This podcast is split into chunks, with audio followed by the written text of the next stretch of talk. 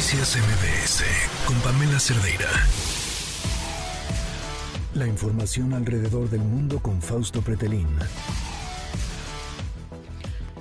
Ya está aquí Fausto, ¿cómo estás? Hola, Pamela, muy bien. Después de haber comido albóndigas y salmón.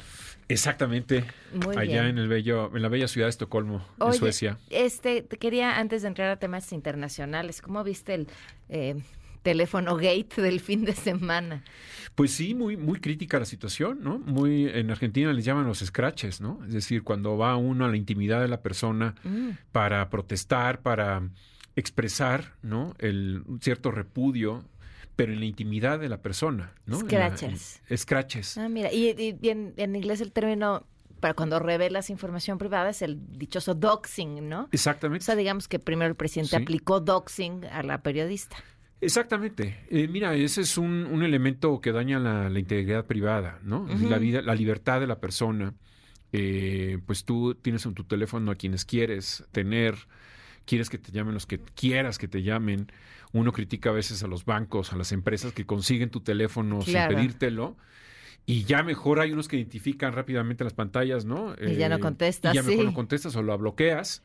Y eso pues es un camino importante, pero que venga de la presencia de la República es eh, muy peligroso porque habla de que estas última, de esta última, el último, bueno, el cierre ya de la presidencia se está radicalizando más el presidente López Obrador de manera innecesaria y, y, pues deja un muy mal sabor de boca, deja muy mal sabor de boca. Mira, vengo de Suecia y y lo que se ve allá en términos políticos es de un respeto democrático, de un temor a Rusia, de un temor a la guerra. Hoy precisamente Suecia eh, está ya había allanado su camino para entrar a la OTAN. La última, el último obstáculo se lo puso Hungría. Hoy el Parlamento húngaro votó a favor rotundamente para que entre a la OTAN. Y preguntando a algunas personas allá en Estocolmo su visión que tiene sobre esta, eh, esta guerra que cumple dos años en la hoy, en estos días ya, es eh, el temor, el temor de que pueda llegar otra vez a desestabilizar Europa, el temor de que pueda ganar la guerra, porque si gana la guerra la pierde Europa, la pierde Estados Unidos y sobre todo la sorpresa que tienen de que los republicanos en Estados Unidos prácticamente están aliados con, con Putin. Claro. Esto es algo también eh, que habla de una muy mala señal de que lo están bien observando desde el punto de vista político, pero en realidad no geopolítico, no en realidad lo están viendo como un argumento de que Putin puede crecer y puede dañar más. Después de Ucrania, Moldavia, después de Moldavia, no sé si Polonia, no sé si otros países, pero Lituania, Estonia, eh, pero la cosa sí está, está muy mal y, y- hay que tra- entrarle en serio, ¿no? Entonces los, los suecos sí están tomándolo muy en serio esto. Y te hablo porque eh, tratan de reforzar la democracia en estos momentos en donde hay mucho antagonismo, mucha polarización, mucho populismo, muchas mentiras y uno cuando piensa que ya la democracia eh, pues está y va a preservarse eh, eh, hacia el futuro, perdón, pues eh, estamos viendo que en Europa no necesariamente, o Estados Unidos mismo, ¿no? Claro. En donde ya gobernó Trump y, donde y- podría regresar muchos después de que ya saben lo que es eso es eso es lo que es una locura. Sí, y justo Ucrania porque ya de que pasamos por Putin era era el tema. Y me decías dos años ya de la guerra a qué hora nos a qué hora nos dejó de importar dos años, pues yo creo que en el día tres. Eh, Yo creo que el día, en México, el día que dejó el Consejo de Seguridad eh, de Naciones Unidas Juan Ramón de la Fuente, se hablaba obligatoriamente porque México tenía que tomar el micrófono en ese momento. Y cuando culmina hace un año las funciones de México en el Consejo de Seguridad como país invitado, pues en México no se habla, no se habla de esos temas. Es triste porque da la impresión de que Ucrania es un planeta, aparte es- sí, como Júpiter, Saturno, no nos interesa, bueno, no le interesa al presidente y si lo que, si lo que no dice el presidente en las mañaneras no existe, ¿no? Entonces sí hay una, una preocupación, obviamente, en Europa por lo que está ocurriendo.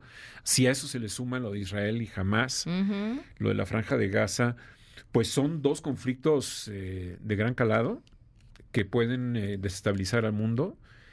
Y como tú bien dices, ahora creo que ya el rostro de Zelensky le está cambiando para mal, es decir, había mucha motivación en su persona a mediados del año pasado cuando Pues es Ucrania... que ¿Cuánto tiempo puedes estar dándole la vuelta al mundo diciendo esto está mal, volteanos a ver? Sí, sí, sí, con 35 mil muertos, que es lo que él dice en eh, ucranianos, y según él cinco veces más eh, rusos, eh, de los 35 mil ucranianos. Pero mira, la batalla de, cifras es, es, lógica, sin embargo, la tristeza de que Nadie gana. exactamente. Y entonces dan algunos analistas allá en Europa me refiero particularmente a este grupo que se reunió en Berlín hace dos semanas, en la Conferencia Mundial de Seguridad en Berlín, que es cada año. Eh, con, mucho, con mucha lástima decían, era el momento de negociar.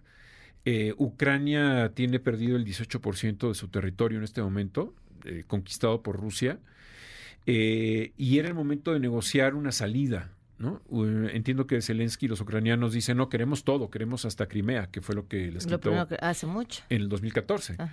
Pero dados los escenarios, eh, algunos le decían a Zelensky, pues ya, o sea, mejor la parte este eh, de, Ucrania, como Lugansk, Donetsk, es que hay mucha gente prorrusa en esa región, pues daría la impresión de que tendría que estar negociándolo ya esa parte.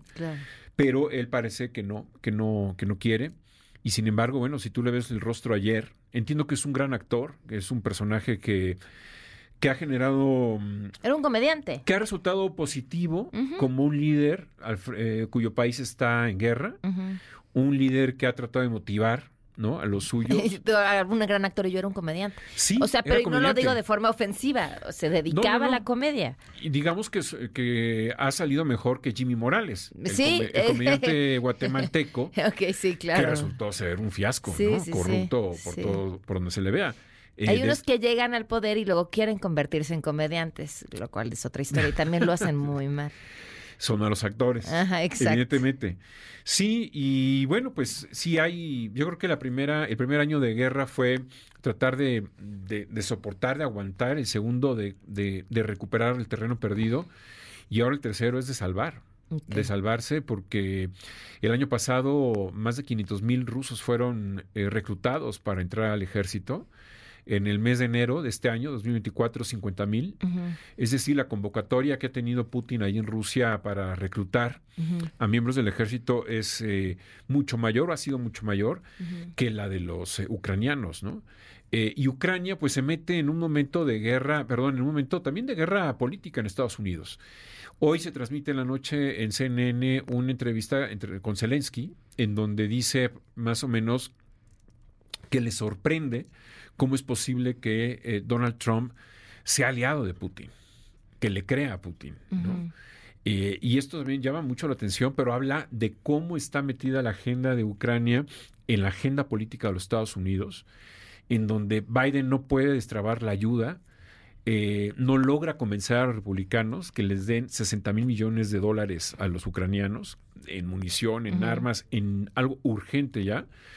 Eh, y esa es la gran, la gran duda, ¿por qué los republicanos apoyan a un personaje que no es demócrata? Em, como, como no lo es Donald Trump. Sí, exacto. Digamos que las reglas políticas democráticas en Estados Unidos están mucho más eh, definidas. Digamos que la división de poderes es mucho más claro que en Rusia. No es una dictadura Estados Unidos como Pero siempre será una tentación. Pero siempre será una tentación. Acuérdate que dijo Trump, voy a ser dictador por un día. ¿Y quién dice que por dos días? No. O por qué no una semana, un mes. Si le gusta, pues un año. Y ya con eso es más que suficiente para voltear al mundo boca abajo, ¿no? Fausto, muchísimas gracias. Saludos, Pamela. Noticias MBS con Pamela Cerdeira.